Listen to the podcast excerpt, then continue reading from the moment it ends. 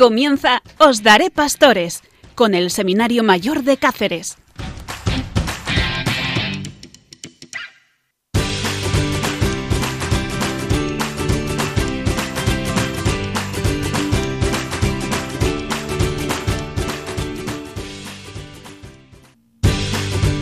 Os daré pastores, eh, un programa hecho desde el seminario de la diócesis de Coria Cáceres, un programa que intenta acercar el seminario y la llamada a la vocación sacerdotal a todos los oyentes de Radio María.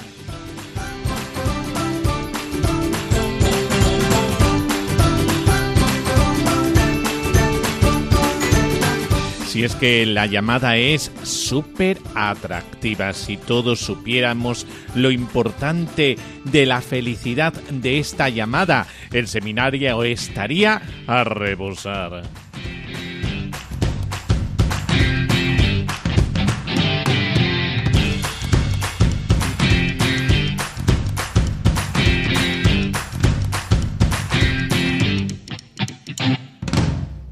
Y en la parrilla tenemos noticias vocacionales, entrevista, vida de santos, testimonios vivos, reflexiones, música. Si es que nos vamos a pasar una velada estupenda. Estate al tanto del receptor, que lo vamos a pasar genial.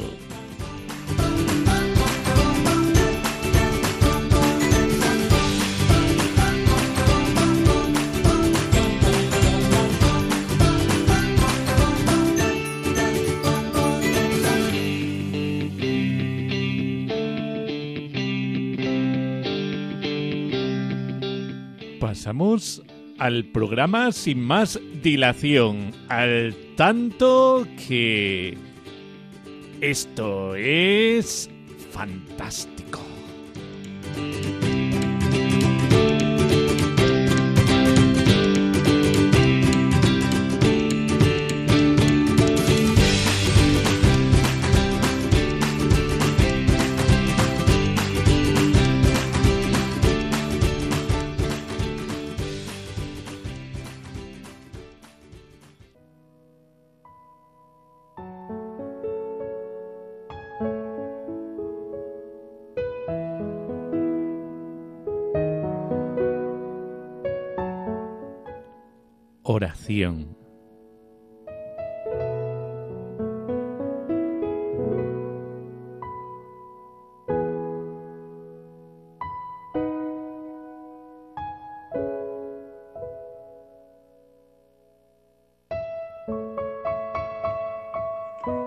Señor Jesús, te pedimos que envíes a tu mies muchos y buenos operarios. Dígnate sustar en tu iglesia, en particular en nuestro seminario mayor Coria Cáceres. Envía muchas vocaciones para obtener santos sacerdotes que procuren la gloria de tu Padre Celestial y la salvación de las almas, porque muchas almas se apartan de ti y muchas otras se pierden para siempre. Danos sacerdotes y multiplica estas vocaciones que serán tu consuelo. Te lo pedimos por la intercesión de Virgen María, la Madre y Reina del sacerdotes. Amén.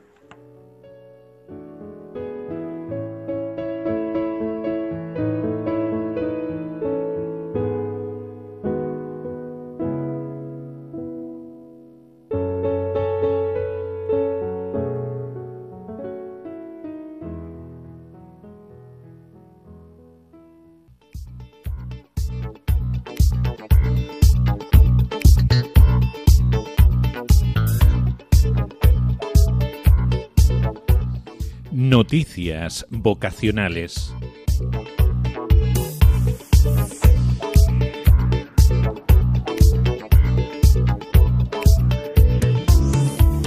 De negar la existencia de Dios a ser sacerdote, así es la historia de Santiago Carbonell. Tras una juventud en la que no sentía especial apego por Jesucristo, Santiago sintió durante su etapa universitaria un vacío del que se valió Dios para traerle poco a poco y ahora es sacerdote en la archidiócesis de Valencia. Los jóvenes son de redes sociales, pero poco sociales, prisioneros de sus teléfonos móviles. El Papa Francisco advirtió este lunes que muchos jóvenes son de redes sociales, pero poco sociales, y viven prisioneros de sus teléfonos móviles, y se dirigió a ellos para animarles a salir a buscar a los demás y no encerrarse. Obispado informa sobre el destino de seminaristas, luego de polémico cierre del seminario el obispado de San Rafael, en la provincia argentina de Mendoza, informó sobre el destino de los seminaristas que se formaban en el seminario Santa María Madre de Dios, luego que éste fuese cerrado a finales del 2020, sin que el, el obispo o el Vaticano explicaran las razones de esta medida. El Papa pide ser mensajero de ternura, alegría y esperanza en esta Navidad. El Papa Francisco pidió ser mensajero de ternura, alegría y esperanza en esta Navidad. Así lo dijo el Santo Padre al recibir a los promotores de un concierto de Navidad solidario que se realizará en Roma. En su discurso el Santo Padre señaló que la Navidad nos invita a fijar la mirada en el acontecimiento que trajo al mundo la ternura de Dios. El Papa Francisco nombra dos nuevos obispos para España el Papa Francisco nombró dos nuevos obispos para la diócesis de Olihuela, Alicante y Coria Cáceres en España. Monseñor José Ignacio Munilla era desde 2010 y hasta hoy obispo de San Sebastián, España. El Papa Francisco le nombró obispo de la diócesis de Olihuela Alicante en sustitución de Monseñor Jesús Morguil Soriano. Además, el Papa Francisco también nombró al Padre Jesús Pulido al Hierro hasta ahora secretario técnico de la Comisión Episcopal para la Doctrina de la Fe y director de la editorial Biblioteca de Autores Cristianos como obispo de Coria Cáceres. Don Jesús Pulido, bienvenido a la diócesis de Coria Cáceres.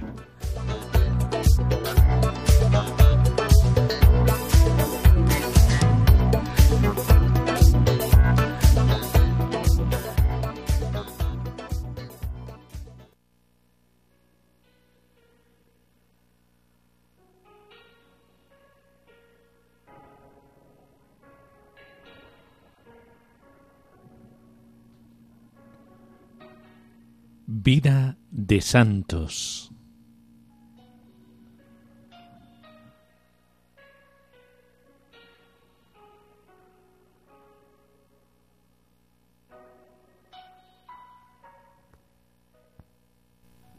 Marcelino Champagnat fue un sacerdote francés que fundó la congregación de los Hermanos Maristas. Nació el 20 de mayo de 1789 en Rossy, una aldea en las estribaciones de los montes de Pilat, al sur de Lyon. Es bautizado al día siguiente, jueves de la Ascensión, y recibió el nombre de Marcelino José Benito Champagnat Chirat. Sus padres, Juan Bautista y María Teresa, tuvieron diez hijos. Marcelino fue el noveno.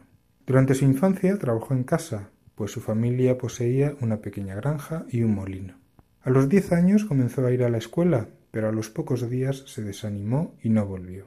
En 1800 recibe la primera comunión. A los catorce años pasó por su casa un buen sacerdote que iba reclutando jóvenes para el seminario, se fijó en él y le animó. Tienes que estudiar para ser sacerdote. Dios lo quiere. Y Marcelino se decidió. En 1805 ingresó en el seminario menor de Verrières y comenzó sus estudios. Como no había ido a la escuela, apenas sabía leer y escribir. Suspendió el primer curso y le invitaron a quedarse en su casa, pero Marcelino no se desanimó y continuó estudiando. Después de muchos esfuerzos, fue pasando los cursos y consiguió acceder al Seminario Mayor de Lyon. Tenía ya 24 años. Allí, junto con otros seminaristas compañeros de estudios, empezaron a madurar la idea de fundar una congregación de hermanos, dedicados a la enseñanza y a la catequesis de los niños. El 22 de julio de 1816 recibe la ordenación sacerdotal. En una peregrinación al santuario de Nuestra Señora de Fouvier, en Lyon, junto con otros compañeros sacerdotes ya también recién ordenados, se comprometen a fundar la Sociedad de María, comúnmente conocida como Padres Maristas. Tres años después fue destinado a La Valla, un pueblecito medio perdido en los montes del Pila. Y allí se dirigió. Marcelino empezó a hablar a la gente, se hizo cercano a todos y el pueblo lo aceptó de buen agrado.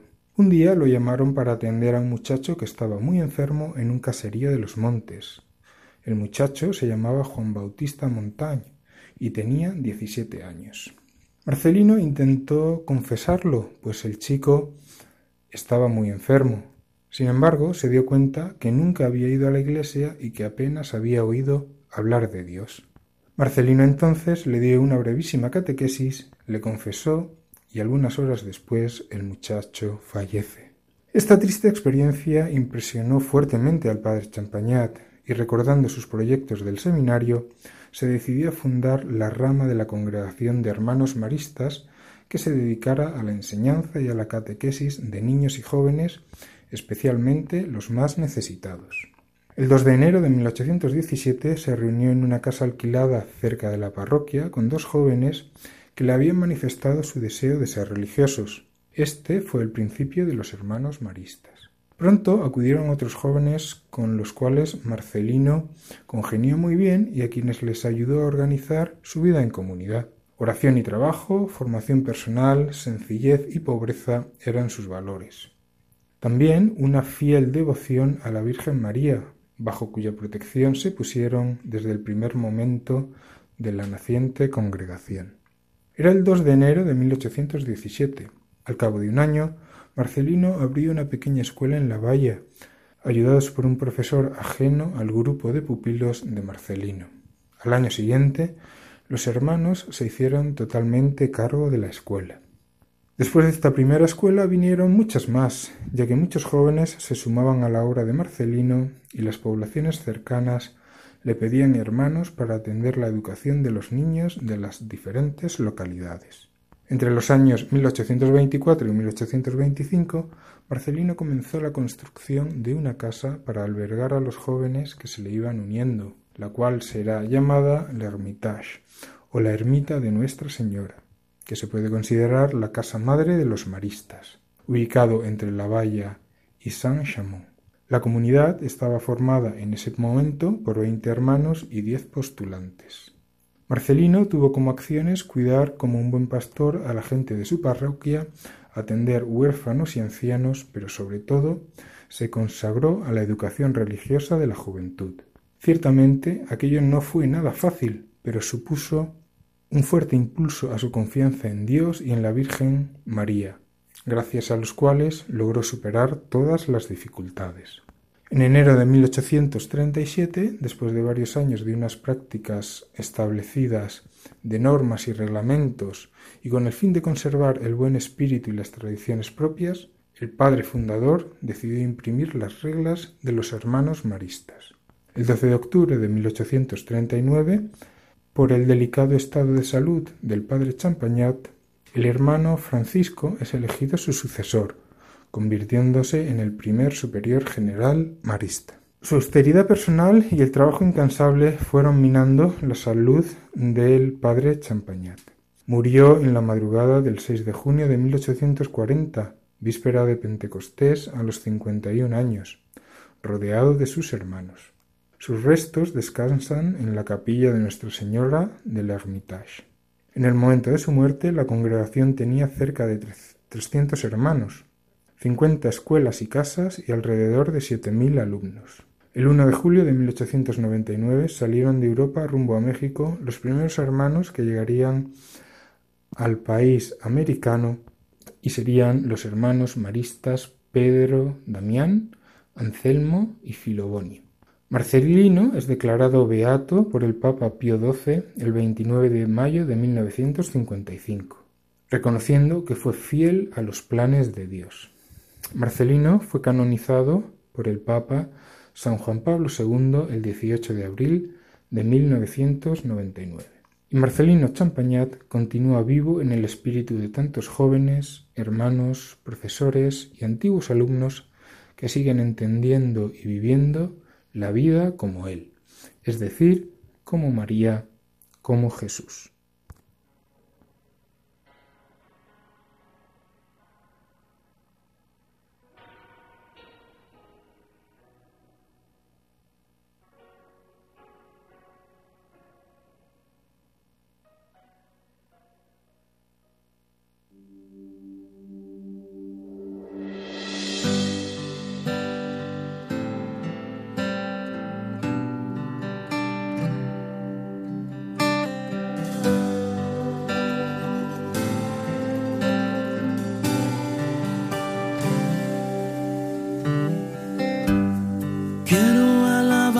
y no puedo. Quiero levantar mis manos hacia ti. Ya no tengo fuerzas, dame hoy las tuyas. Es hora de que obres tú.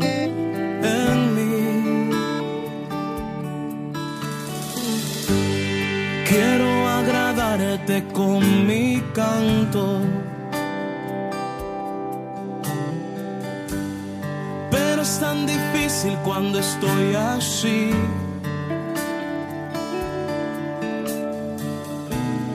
Ya no tengo fuerzas, dame hoy las tuyas. Es hoy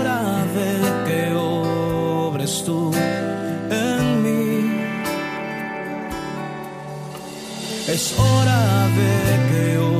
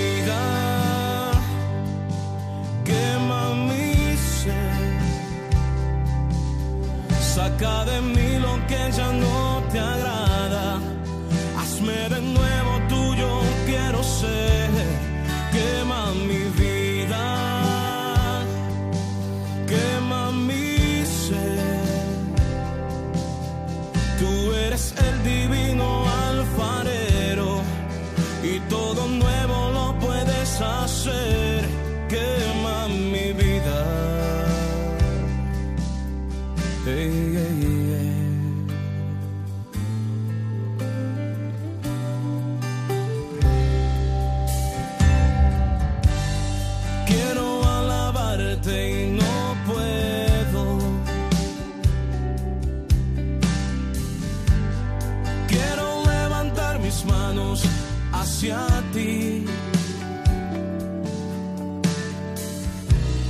Ya no tengo fuerzas, dame hoy las tuyas.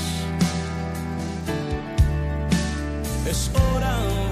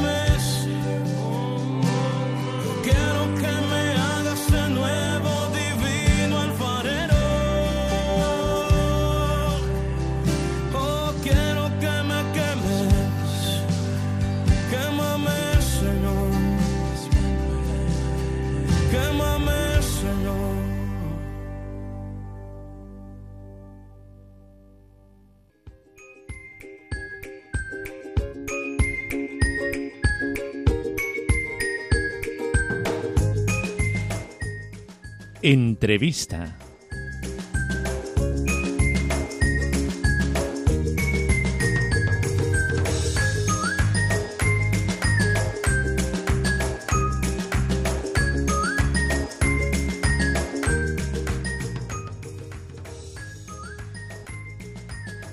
Que sí, que sí, que sí, que en eh, Presbiterorum Ordinis se nos dice el sacerdote es sacerdote para el mundo entero.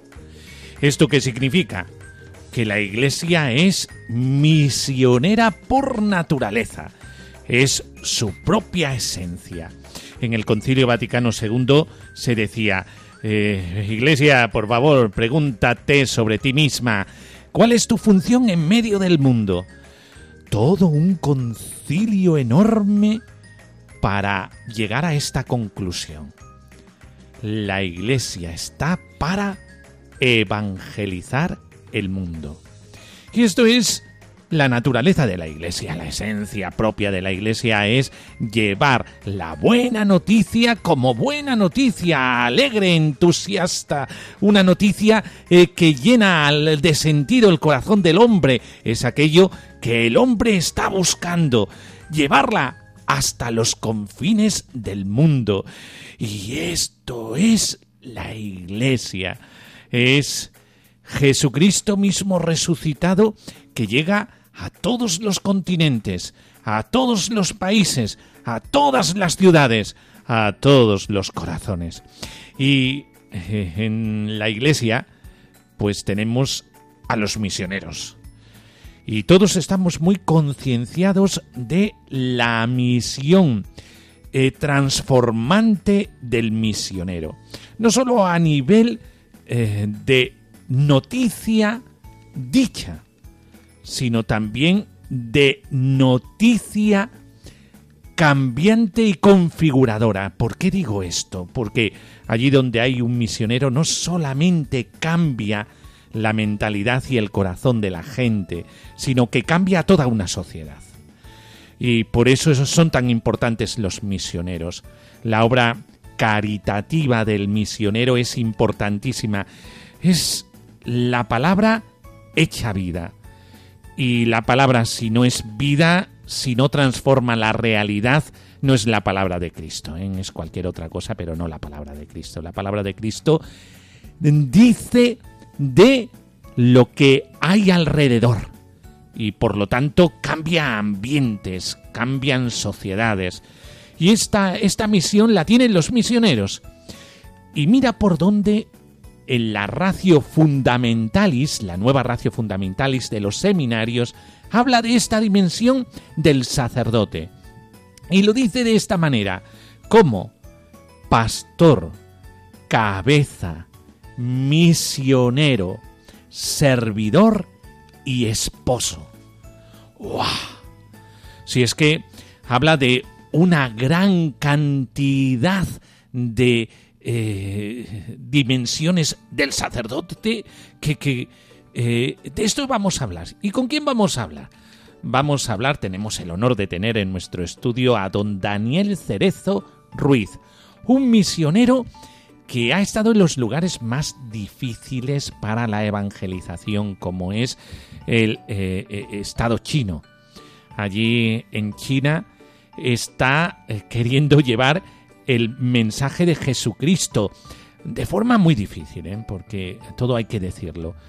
cuando uno tiene que romper fronteras y llegar a lugares como China es eh, sorprendente. Es decir, ahí o te acompañan las fuerzas de Cristo o uno no puede. Eh, ¿Por qué? Porque sí, son muchos los obstáculos, pero de todos nos salva el Señor.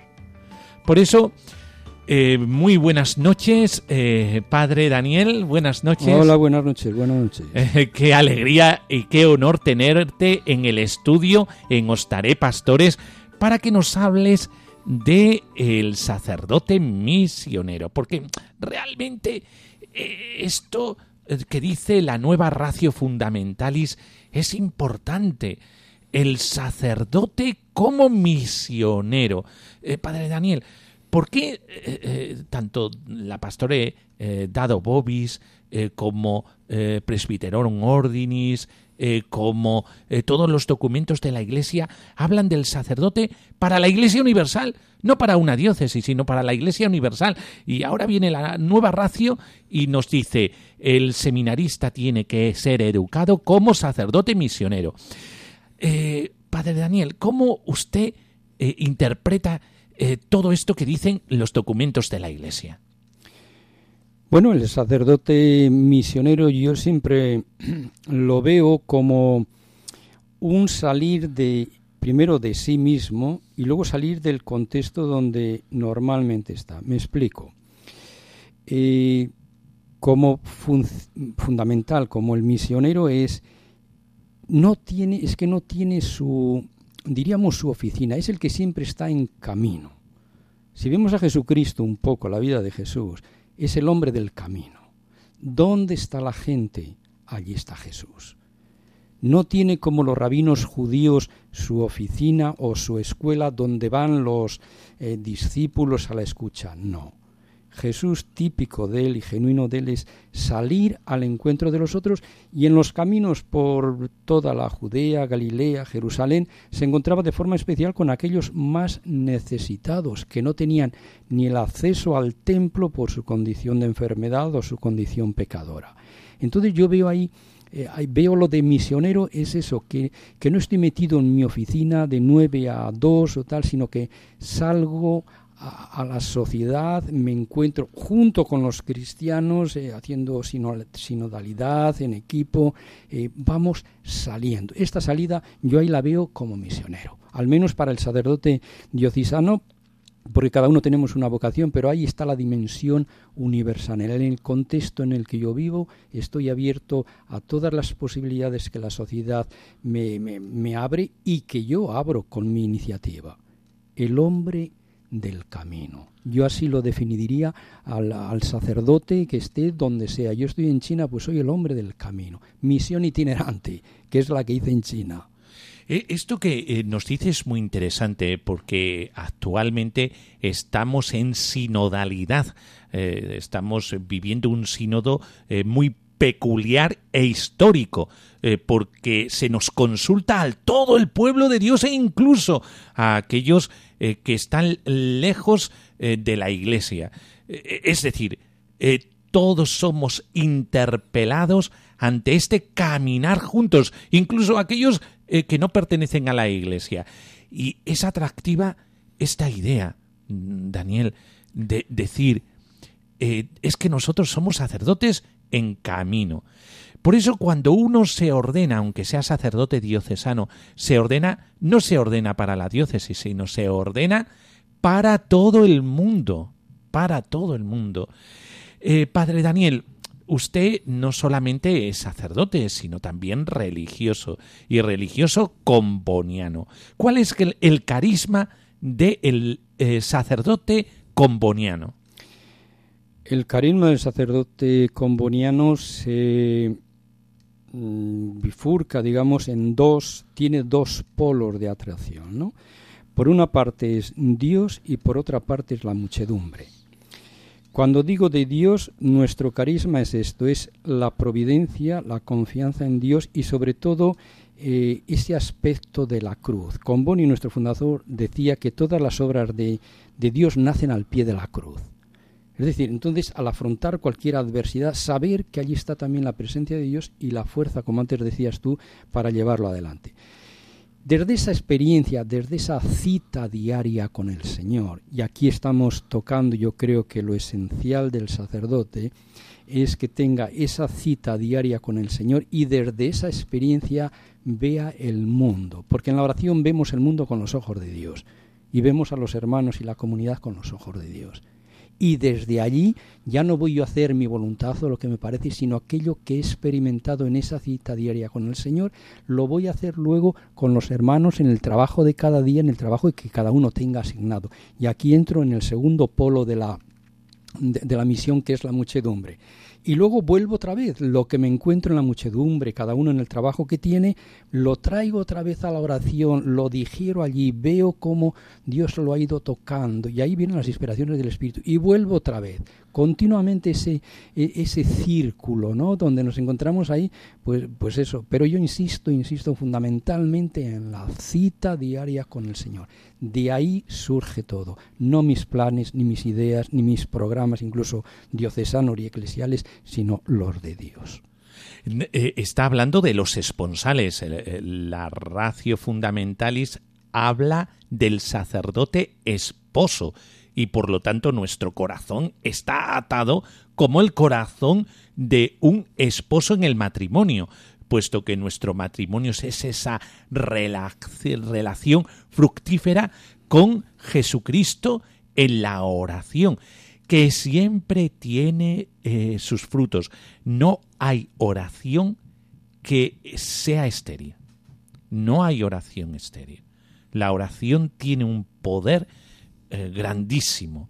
Y si supiéramos hasta dónde, estaríamos todos los días eh, pues, eh, frecuentando al Señor.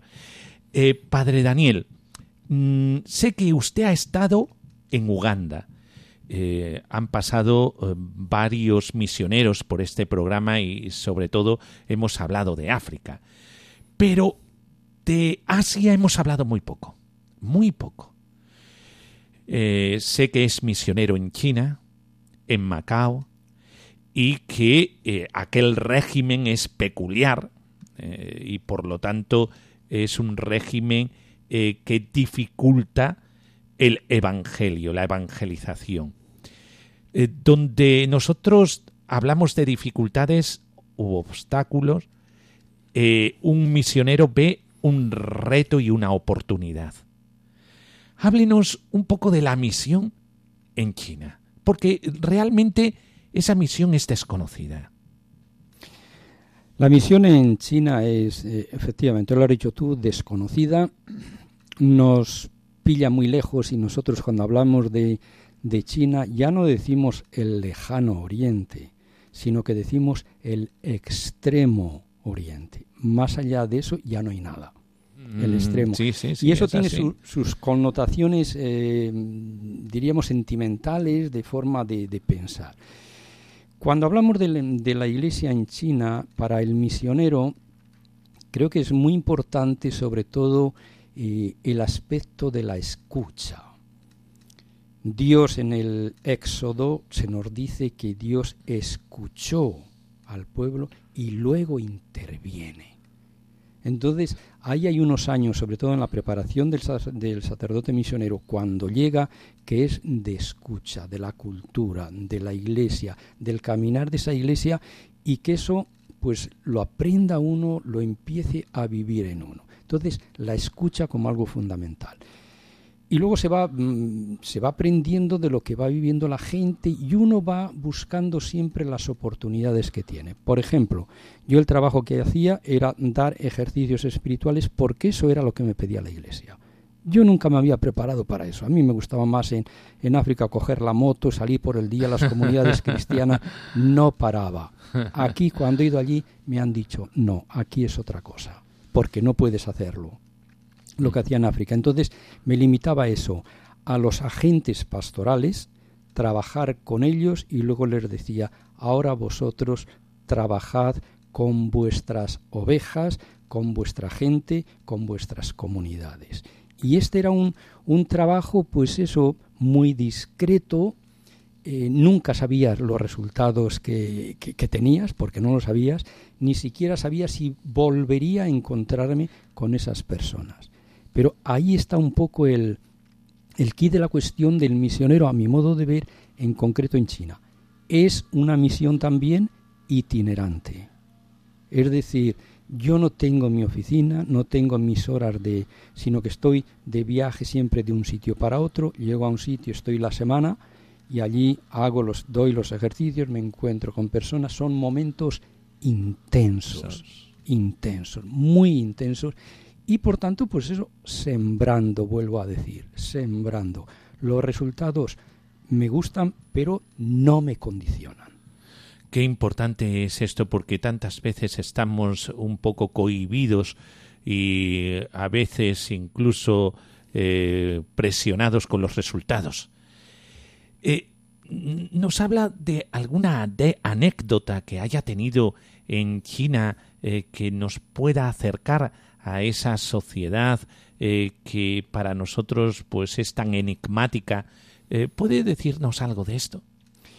Pues anécdotas tengo un montón de, un montón de anécdotas, sobre todo en la relación con, con los cristianos, relación con algunos obispos que a mí me ha edificado y me ha construido.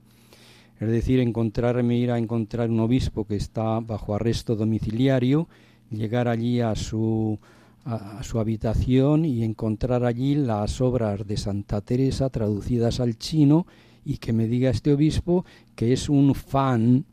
Un admirador de Santa, Teresa, de Jesús. Imagínate, si a mí me resulta a veces difícil entrar en ese contexto, yo me imagino traducido en chino cómo podría, y él lo disfrutaba. Y allí me estuvo hablando de Santa Teresa de, de Ávila, que no te digo, por decirte un, un, dato, y era una persona que, que, no podía hacer de obispo, porque no se le permitía, ¿no? Entonces, eh, lo que volvía antes a lo de los resultados, ¿no? Él me, compartió esa experiencia de una forma gozosa, tenía ya ochenta y tantos años, pero con una mente lúcida, ¿no? Entonces, eh, a mí me, me, subrayó aquello que es importante y esencial en la vida de una persona, que tu vida esté tocada por Cristo, y que luego esa vida la manifiesta de una forma gozosa. Y yo creo que esto puede ayudarnos también aquí en el contexto que estamos de, de España, ¿eh? de una experiencia de Jesús y que yo la irradio gozosa, de una forma gozosa. Que la gente lo siga o no lo sigue, ese ya no es mi problema. Yo lo manifiesto y me manifiesto una fe gozosa, que es un tesoro, que es algo eh, precioso y que yo lo comparto. La plenitud de la vida cristiana está en la celebración de la Eucaristía ¿Cómo celebran la Eucaristía los chinos? Bueno, hay una, eh, los chinos, sobre todo de la comunidad eh, clandestina, yo diría que son muy, como tienen dificultades para, para, para, ir a la iglesia, como tienen dificultades a veces que tienen que cambiar y, y luego igual dos o tres semanas sin nada, entonces, la forma como ellos se acercan ellos de una forma, pero eh, muy fuerte, muy profunda, muy sentido, muy sentida esa experiencia, ¿no? Y entonces, pues ahí están y tú, tú los ves siempre muy de rodillas, eh, todavía tienen esa conciencia de que la iglesia perseguida, una iglesia que sufre, y ahí lo muestran también ellos aportando, dando su, su pequeña o su gran aportación, ¿no? Y, bueno, es, así, es como, así es como lo manifiestan. Luego la otra comunidad, diríamos un poco más eh, abierta o registrada, pues ahí eh, participan un poco pues como nuestras comunidades, eh, valoran mucho el canto, valoran mucho la liturgia, mucho la liturgia, los gestos, que todo esté bien preparado, porque es un momento único y repetible. Es la cita con el Señor, la cita semanal en la Eucaristía, ¿no? La del domingo. Y ha escrito un libro, eh, Padre Daniel, eh, que se titula La cortina de bambú, la misión del encuentro en China. Eh, háblenos un poquillo de esta dimensión porque misionero y escritor, y seguramente aquí contará un poco la experiencia que ha tenido en su misión en China. háblenos sobre todo, a mí me ha llamado mucho la atención el título, la cortina de bambú. ¿Por qué este título? ¿Por qué este libro? Este libro ha sido editado por la editorial Mundo Negro de los misioneros combonianos. El, título es La cortina de bambú y es lo que refleja eh, lo que hay dentro y lo que refleja la situación de la iglesia. Cuando hablamos de cortina ya nos está diciendo que hay algo detrás, pero que no lo vemos o que nos resulta difícil verlo si está la cortina. He intentado abrir esa cortina y dar ese acceso a, la gente de habla española, digamos, sobre todo aquí en España, para que entren un poquito en la experiencia de las comunidades cristianas en China, comunidades de eh, perseguidas, en la adversidad, y son sobre todo 20 testimonios muy diferentes, cada uno en un contexto diferente. Hay hombres, mujeres, hay obispos, hay laicos sencillos, hay un poco todo esto que expresa cómo viven su experiencia en ese contexto. Entonces ha sido quitar un poco, abrir la cortina para que podamos tener ese acceso. Luego viene la segunda parte de bambú. El bambú, pues como bien sabes, es una planta también muy china, con sus cantidades de, usos y cantidad de, de, diferentes tipos de bambú, hasta casi 300.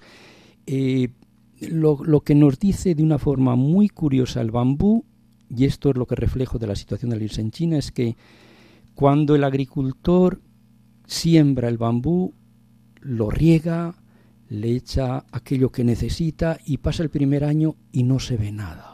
Y pasa el segundo y no se ve nada. Y pasa el tercero y no se ve nada. En el cuarto ya se empieza a ver como una especie de rugosidad en la tierra, como algo que se va a abrir. Y en el quinto ya viene, surge la planta y en cuestión de semanas, de forma milagrosa, tenemos la planta de bambú ya con varios metros, 6, 8, 10, 12 metros de alta.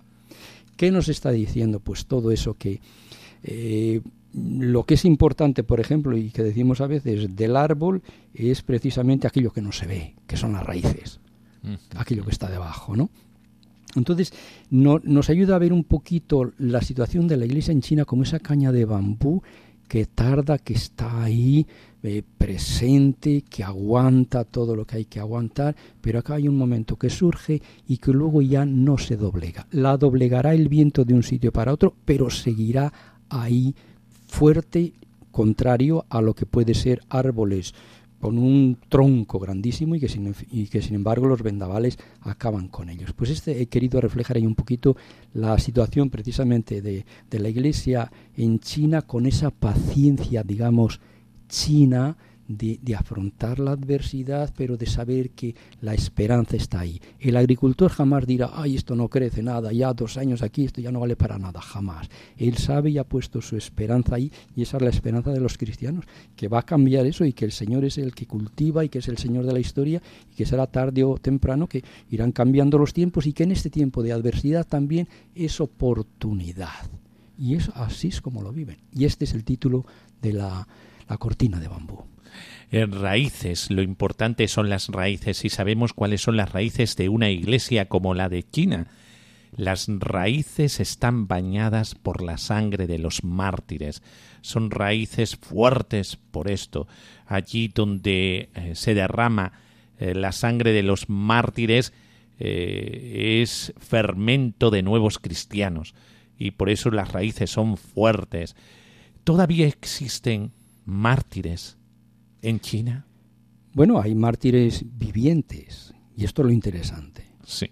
O sea, que te encuentres con, con una persona que ha estado 12 veces en la cárcel, que está bajo arresto domiciliario, que te encuentres con otras personas que te narran, narran la historia de su familia con casos y atrocidades, que te narren también los testimonios de que el pastor no dejó a las ovejas en los momentos de la dificultad como fue la, la revolución cultural, ¿no? Pues todo esto te edifica, todo esto crea una especie de, de, tradición que, bueno, pues son las raíces que hacen que ahora, por mucho que haga el gobierno chino de doblegar a la iglesia, de, de tratar de, de acabar con ella, pues, pues, pues no puede. Y entonces, pues tiene que reconocerla, tiene que contemporizar con ella, porque notan que ahí hay un algo especial, y eso es lo fundamental de, de, de un poquito de, de, todos estos mártires. Ya digo, el que está, hay otros que están en la cárcel, uno conozco uno, bueno, no le conozco, conozco a su familia, del año 96 hasta ahora, uh -huh. que tendría unos noventa y tantos años, si es que todavía vive. Uh -huh. Luego me encontré con otro sacerdote que tenía la mano eh, medio rota, medio por eso, porque precisamente estuvo en la cárcel y allí le torturaron. Uh -huh. Y de este tipo, digamos, de, de, personas que he visto y que he escuchado narrar de, de, primera voz, ¿no? Los mártires vivientes. Y luego tenemos los 120 santos mártires chinos Uh -huh. con cantidad de otros que pues mm, están ahí y han estado y están en la tradición y en la historia de la iglesia en China. Y estamos hablando de la nueva superpotencia mundial. Eh, esto nos tiene que hacer a la idea de lo que puede venir en un futuro. Por eso eh, es conveniente reforzarnos en la fe y hacer verdaderos pastores que quieran ser misioneros, porque la iglesia del futuro esto lo tiene que encarnar, eh, pero de una forma profunda, ¿eh? ¿eh? consistente. Todos somos misioneros y algún día Dios nos va a pedir dar testimonio en... Eh, ahora estamos en momentos contracorriente, pero algún día también como mártires vivientes. Por eso tenemos que estar preparados. Eh, Padre Daniel, muchísimas gracias por estar entre nosotros. Una curiosidad, nos habló de muchos bambús, eh, eh, muchos de estas plantas que son distintas. La que comen los osos pandas, que tanto nos agrada aquí en Occidente, ¿esas cómo se llaman? Pues es una planta de, bambú en la provincia de Chengdu, que es donde el lugar donde nace y se cría el, oso panda, y es pues eso, el, el chu, chu eh, que, es el, el, nombre que acumula a todas. Luego ya entras en las zonas rurales y te dicen este es de esta forma, el este otro es de, esta. Otra. Y los tallos esos que están exquisitos eh, cuando, cuando se comen. Y luego pues hacen cantidad de, en cualquier casa que entres, y seguro que te encuentras, sobre todo en las zonas rurales, que hay algo hecho de bambú o que sirve para algo. Es, es impresionante. Pues eh, ya sabemos, eh, el sacerdote está llamado a comer lo exquisito que Dios va haciendo eh, fructificar eh, cuando eh, después de una labor intensa y de muchos años el Señor nos regala los frutos. en cierta manera el sacerdote vive de su ministerio y se santifica por ese ministerio, todo regalado y gratuito, como esas plantas de bambú, que esas cañas que están tan exquisitas. Eh, pues ojalá, Padre Daniel, podamos ver muchas de estas cañas de la exquisitez de Dios en aquellas tierras y que se transforme toda aquella realidad, sea todo más evangélico. Y gracias a Dios tenemos a gente como usted eh, que está quemando vida allí. Muchas gracias, Padre Daniel, por compartir con nosotros su testimonio. Muchas gracias. Gracias a vosotros y adelante.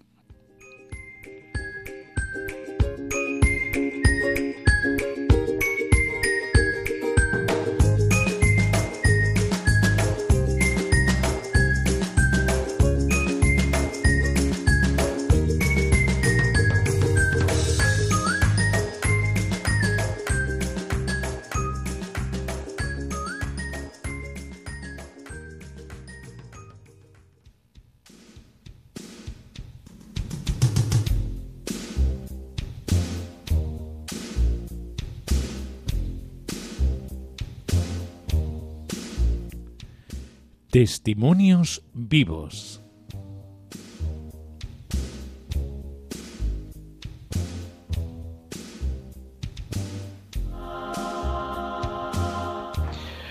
Muy bien, eh, hoy vamos a comentar el proceso de transición de un joven que pasa del protestantismo al catolicismo y lo que provoca esa transición es el rezo del rosario a la Santísima Virgen María.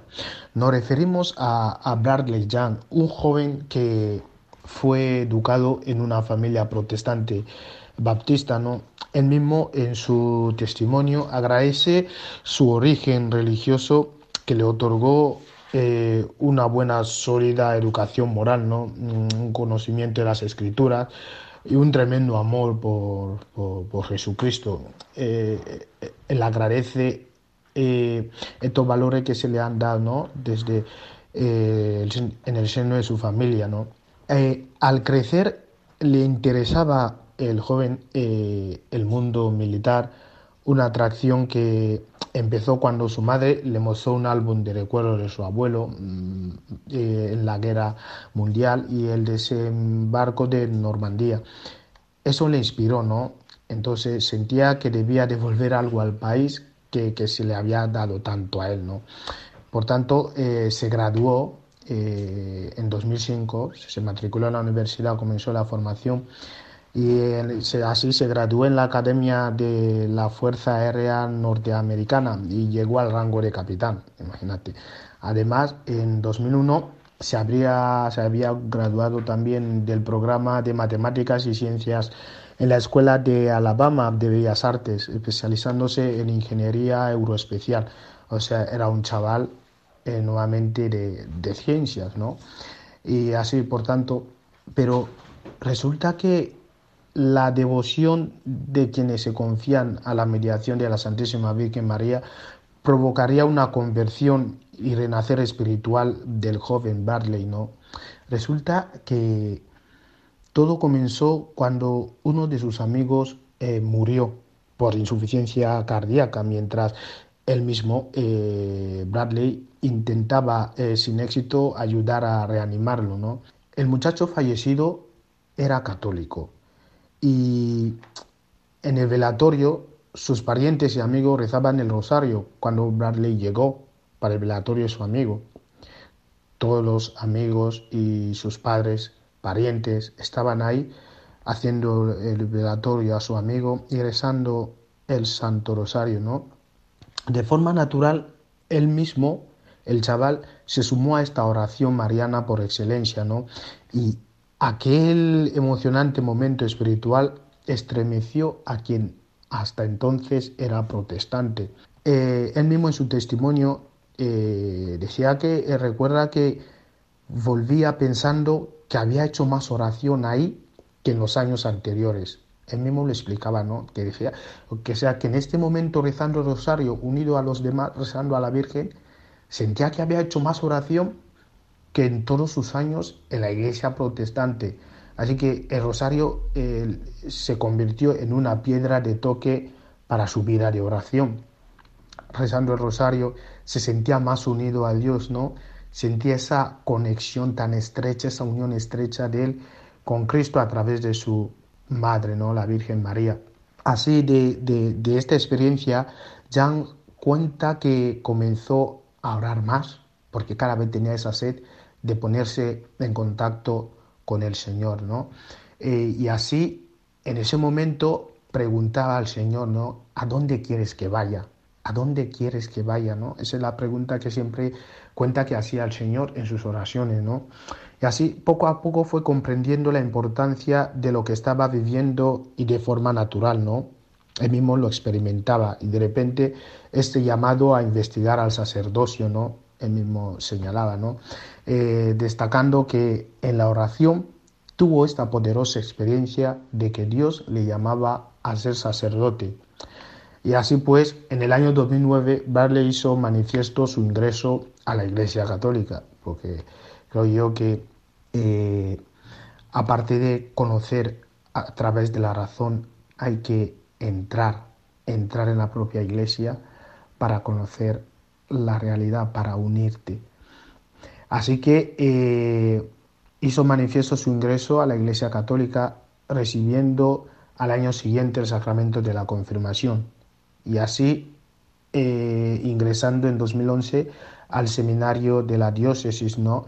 y tras finalizar sus estudios en la Pontificia Universidad Gregoriana en Roma volvió a Estados Unidos para su ordenación.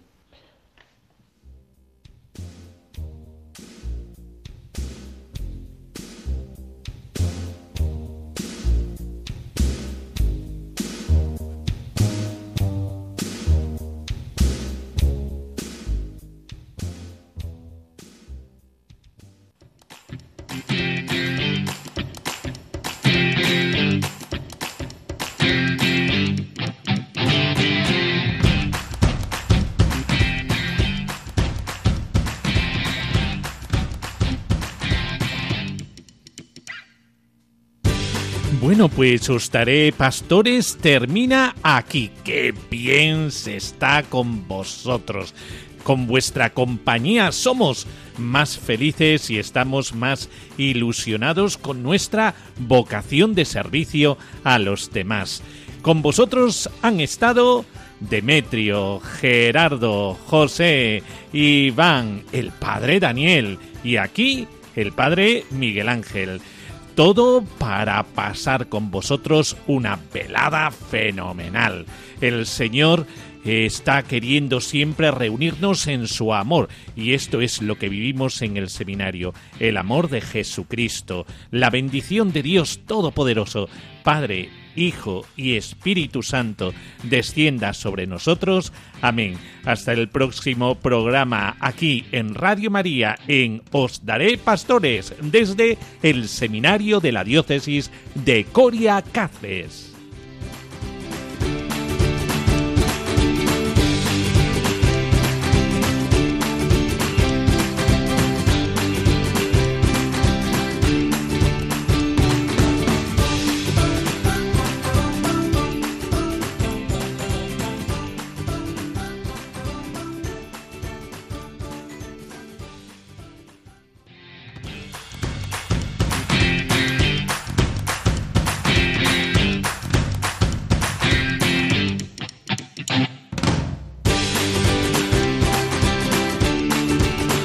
Así concluye Os Daré Pastores, hoy con el Seminario Mayor de Cáceres.